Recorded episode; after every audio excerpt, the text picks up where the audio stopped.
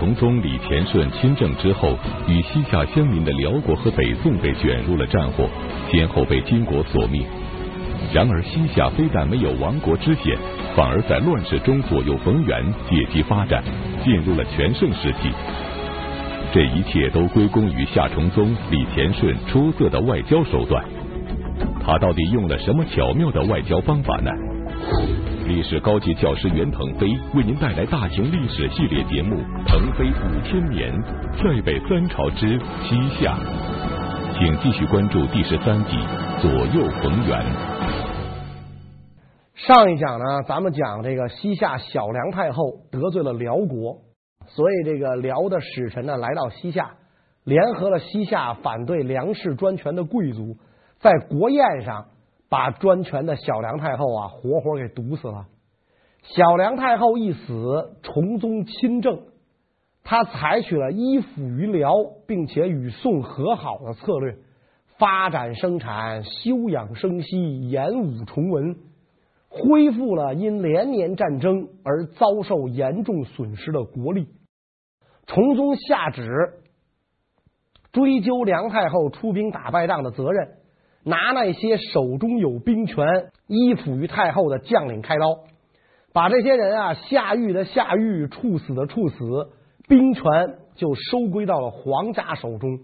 皇族的势力战胜了后族的势力，皇权得到了巩固。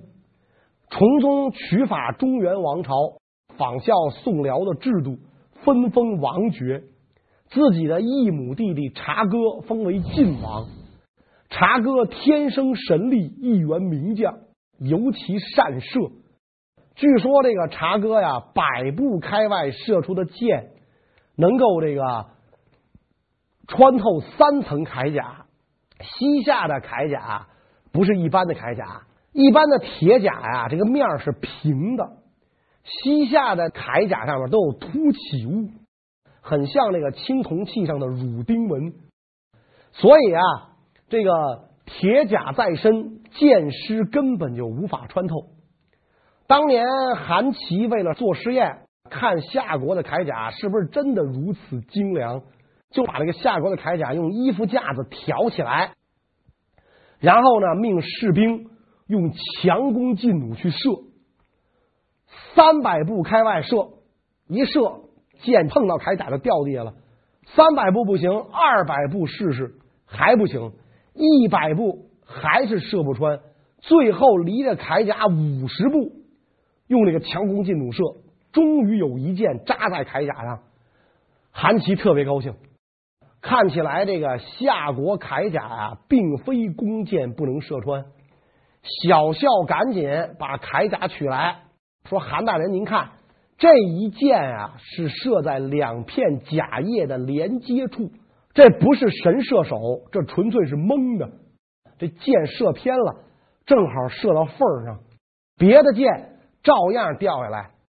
如果是这样的铁甲，察哥要一箭能射透三重。你想啊，他要射人，得射多少个呀？所以说，这个察哥虽然是皇上的异母弟，但是全凭军功起家。不是凭跟皇上论哥俩起家的。有一次，茶哥跟随这个大将与宋军激战，激战中夏军失利，前有大河，后边宋军紧追不舍，濒临绝境的时候，茶哥回身一箭，把宋军的副统帅射落马下，吓得宋军不敢追了。茶哥一箭退敌，太神了啊！所以因为他会打仗，所以封都统军。镇守首都兴庆府，茶哥就跟皇上讲说：“我们打仗为什么失利？论兵器的精良程度，咱们的铠甲宋朝人射不穿；咱们夏国的铁剑，宋朝人得到一把都引为至宝啊！宋朝皇帝啊，当时佩戴的都是西夏宝剑，夏国宝剑是削铁如泥的利器。而且茶哥说，我们的弓也是天下闻名的。”说这个平地打仗，我们有骑兵；山地打仗，我们有步兵。但为什么现在我们打不过宋朝？就是因为啊，我们太墨守成规。从景宗皇帝开国几十年下来，打仗的方式一成不变。咱们一列阵，宋军就知道咱下一步要干嘛，人家就知道怎么抵挡。所以咱们一成不变不行，咱们必须学习宋的长处，改进咱们的不足。宋有什么长处呢？建堡寨啊，所有的边境险要之处，它都建有堡寨，易守难攻。咱们花费很大的气力去攻城掠地，杀人一万，自损八千。宋朝人死一万不算啥，咱们死几回八千，咱就没人了。所以，咱也要修堡寨，采取守势，让咱们的士兵啊半耕半战，不打仗的时候种种地，平时练练兵。王安石变法的时候，宋朝不就这么干吗？咱们也要学习人家的长处，才能打胜仗。崇宗皇帝听了自己弟弟的一番话，你真是一个著名的军事家，太有见解了。兵权呢，就委任给你了。还有两位宗室啊，这个仁中仁礼，封为蒲王、书王。这两位精通翻汉之学，学问非常大，所以这样一来，文有蒲王、书王，武有晋王，文武兼备，皇族的势力就大大加强了。到了这个崇宗时代，西夏的风气呢，就由尚武向崇文转化。崇宗皇帝一心求治，不愿意再打仗了。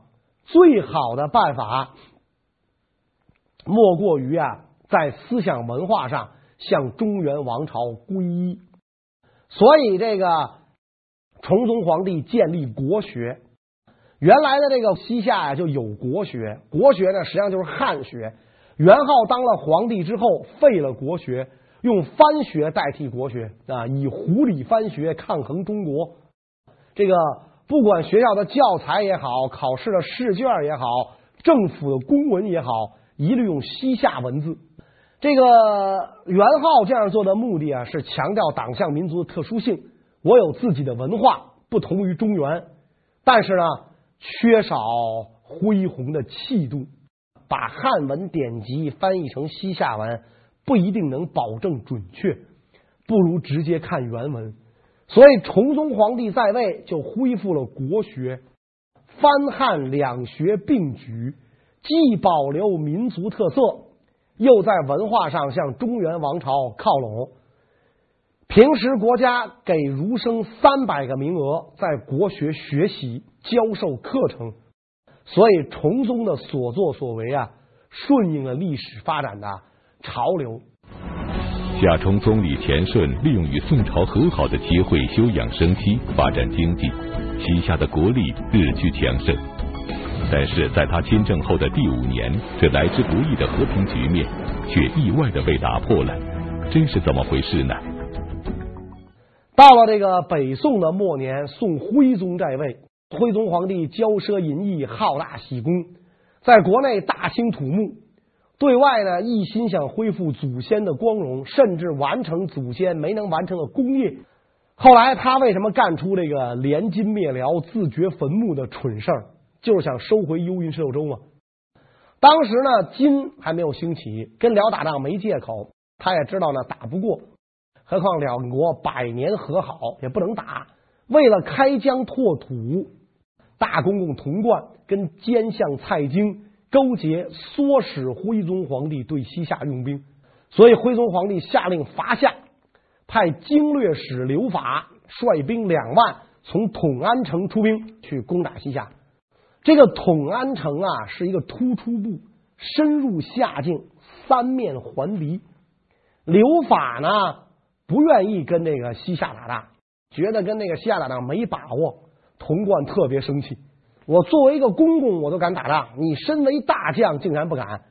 说当初跟皇上夸下海口，现在如此胆怯，成何体统？刘法心里是痛苦不堪。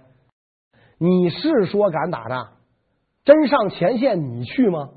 我得拎着脑袋上前线拼命去。但是没办法，公公代表皇上，刘法只得率领两万人马到了统安城，跟夏军开战。西夏军领兵的大将就是晋王察哥。察哥一看刘法的军队到了，把部队列成三层，步兵往前攻，骑兵绕到刘法背后，激战七天。宋军不知眼瞅要失败，刘法见统安城不守，下令退军。咱们讲过宋军的特点是吧？这个一撤退就变成溃退，只要一不顺利，就是一个败仗接着一个败仗，不会死中求活，反败为胜。所以这个宋军转身就跑，跑的时候就不管那一套了。撤退的时候，应该比如说哪支部队掩护，哪支部队先撤，都都应该有安排的。宋朝没那个，先跑先捡捡条命。刘法也只好跟着跑。刘法特倒霉，从马上掉下来，掉到了山崖里，腿摔折了。一个做杂役的下军小校冲上去，一刀砍掉首级，献给了晋王察哥。察哥看到这个刘法的首级之后啊，十分惋惜，说：“刘法将军几次在边境上打败我，是一员天生神将，我很崇拜他。虽然他是我的敌人，但是呢，这个我我很喜欢这个人。没想到啊，他今天死的这么窝囊，被我军一个小校斩首。然后呢，晋王就问这小校说：‘你叫什么名字？’小校就说了一遍，说了一遍，王爷也没记住。”王爷说：“你看，这么一个不出名的小校，居然把刘法将军杀了。因此，这一路宋军是被打的大败，统安城呢就被夏军占领了。啊，夏国大军呢接着就来攻打宋军的另一个突出部。这个宋军出战又被打败了，众将就建议晋王一鼓作气把宋朝的这个突出部也占领。晋王说：留着他，给宋朝增加点负担吧。”一个突出部三面被我军包围，你要维持此地的存在，就要运水运粮，择将更换武器，您就掏钱去吧。所以把他留着给宋朝，增加宋朝的负担。夏崇宗李田顺在对宋作战大获全胜的情况下，借助辽国的力量，迫使宋朝答应议和条件。医辽合宋的政策曾多次帮西夏解除危机。但是李乾顺却放弃了这个曾被定为国策的外交原则，这又是为什么呢？这个时候，金国兴起了。金国兴起之后，出兵伐辽，辽呢就要跟西夏联合，因为西夏跟辽有秦晋之好，所以崇宗皇帝派了五千士兵去增援辽国，这也就是一面子活，五千人去增援辽国，没全军覆没就不错了啊。然后，西夏崇宗邀请辽的末代皇帝天祚帝在方便的时候访问西夏，那意思就是我可以收留您，您常住都行。天祚皇帝愉快的接受了夏崇宗的邀请，但是由于路途遥远，再加上金兵阻隔，这场历史性的访问呢，终于未能成行。这个时候，金国的使臣来了，致书夏崇宗，书信里边说了三点意思。第一点，如果辽天祚帝真到你这儿进行国事访问或者申请政治避难，你把他扣起来送给我。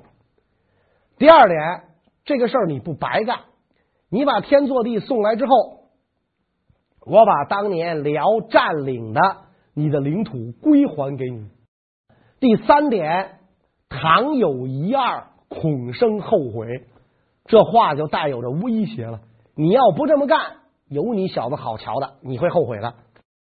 在这种情况下，领土面积的诱惑，本国安全的考量，绝对战胜了跟老丈人的感情。什么百年和好啊，生救之国呀，抛诸脑后。崇宗马上就变调了，给金上誓表，向金称臣。从此之后，我就是您的臣子了。我帮您消灭辽，如果天作地敢来，我捆吧捆吧就给您送去。您放心，这样一来呢，这个金就没了后顾之忧，专心灭辽。金国特别狡猾呀，这个西夏不助辽了，我的要求达到了，所以我说话就不算数了。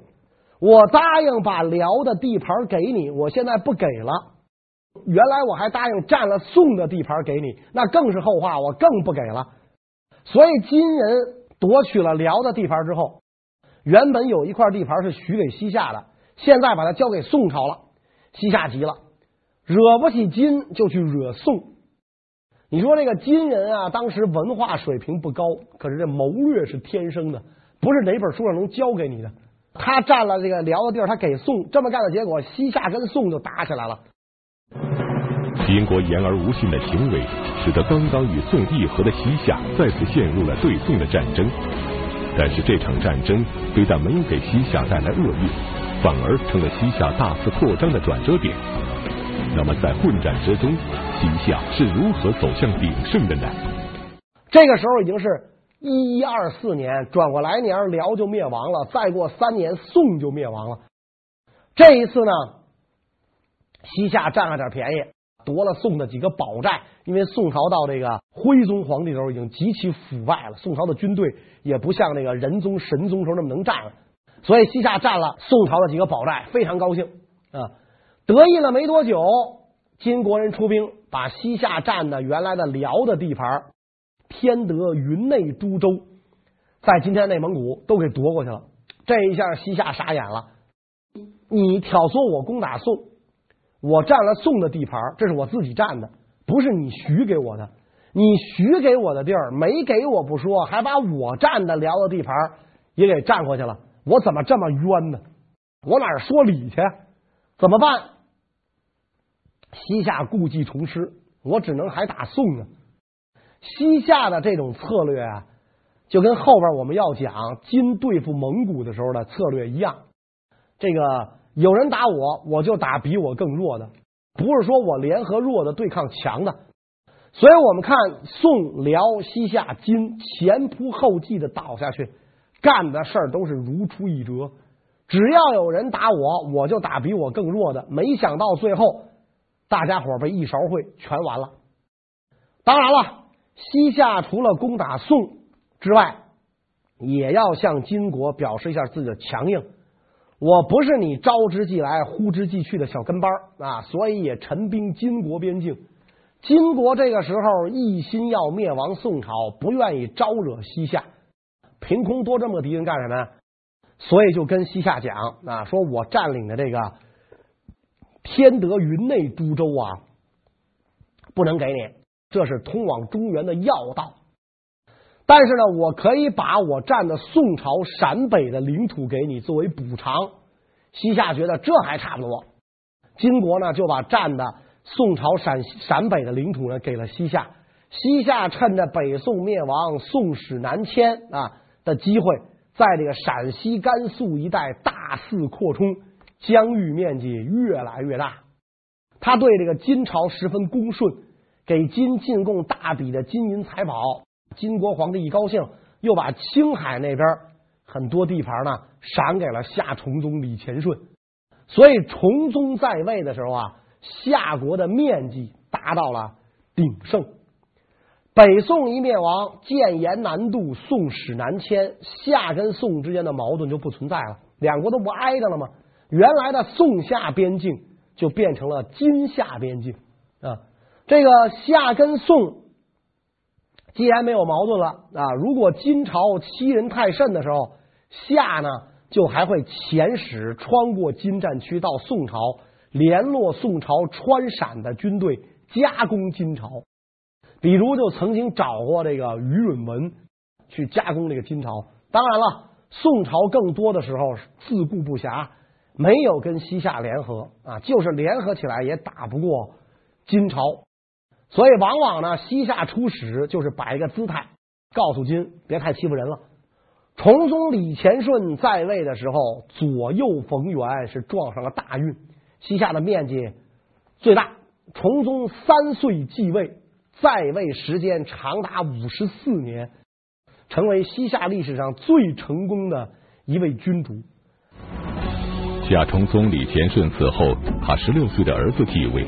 这就是夏仁宗李仁孝，他继位后，宋室南迁，辽朝灭亡，西夏完全处在新兴发展起来的金国包围之中，西夏的内政外交都受到严峻的考验。在这种形势下，李仁孝到底做了哪些有利于经济文化发展的改革呢？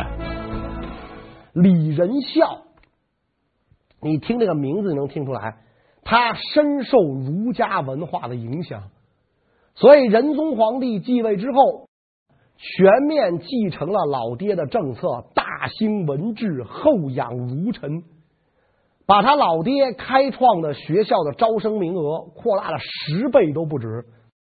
原来他老爹供养三百儒生，他现在呢，这个进学子弟三千人，这个这个国家掏钱，你们上学。还在皇宫里边设立小学，七到十五岁的贵族子弟必须入学。贵族子弟如果不接受教育，不能当官啊！有的贵族子弟觉得那好说，我不当是吧？我们家有的是钱，我王爷的儿子当官还受累呢，我不当，我就不念书。但是呢，夏仁宗以后怎么干呢？你不能当官不说，还不能结婚，这下傻了啊！这帮贵族子弟傻了，我可以不当官，我不能不结婚呢。是吧？我不结婚，王爷也不干啊！不孝有三，无后为大。你不结婚，咱家香火就断了。所以皇上想的这招啊，太绝了！怎么能让你们有文化呢？你们要不读书，就不能当官，不能结婚啊！所以西夏贵族子弟都要进学读书。皇帝经常去学校视察督导，看看那帮学生的学业怎么样啊，老师的这个课业怎么样啊啊！下旨尊孔子为文宣帝，中原王朝啊，孔子是文宣王，在西夏是文宣帝，作为这个皇帝来祭祀，全国各地设立孔庙，孔庙一定要壮观精美，国家拨给拨给经费，儒学在西夏大盛。另外啊，西夏取法中原，编定法律，翻译典籍，加强农业生产。西夏的纺织业、印刷业欣欣向荣的发展起来，所以在仁宗李仁孝在位的时候，西夏的国策不可避免的滑向了以儒立国。李仁孝大力推行文治，推动了国内的经济发展，但是西夏的发展还需要一个和平稳定的外部环境。在强大的金国面前，李仁孝将采取怎样的外交策略呢？仁孝怎么做呢？就无论如何归附金国，至成事大，这是最基本的国策。如果这个国策动摇了的话，那就会给西夏带来灭国之灾。仁宗皇帝对于这一点啊，确信不疑。这个仁宗皇帝有一次诛杀了两位想叛金的这个宋朝降将，这两个人北宋末年在跟西夏接壤的地方做官儿。西夏打北宋的时候呢，两个人归降。现在呢，看见金国强大，两个人又想叛降金国，仁宗皇帝就把这这两个人杀了。杀了之后，把此事奏报给了金国。当时金国的皇帝是第三代皇帝金熙宗，金熙宗非常不高兴。这俩人本来想投奔我，没跟我说一声就给杀了。但是金熙宗没法下诏公开指责，因为这东西摆不到桌面上来，所以这个。金熙宗就只能责怪夏仁宗太过于专权，说以后再有这种事儿，你要奏报上国之道。仁宗赶紧上表请罪，说以后就这样，您放心。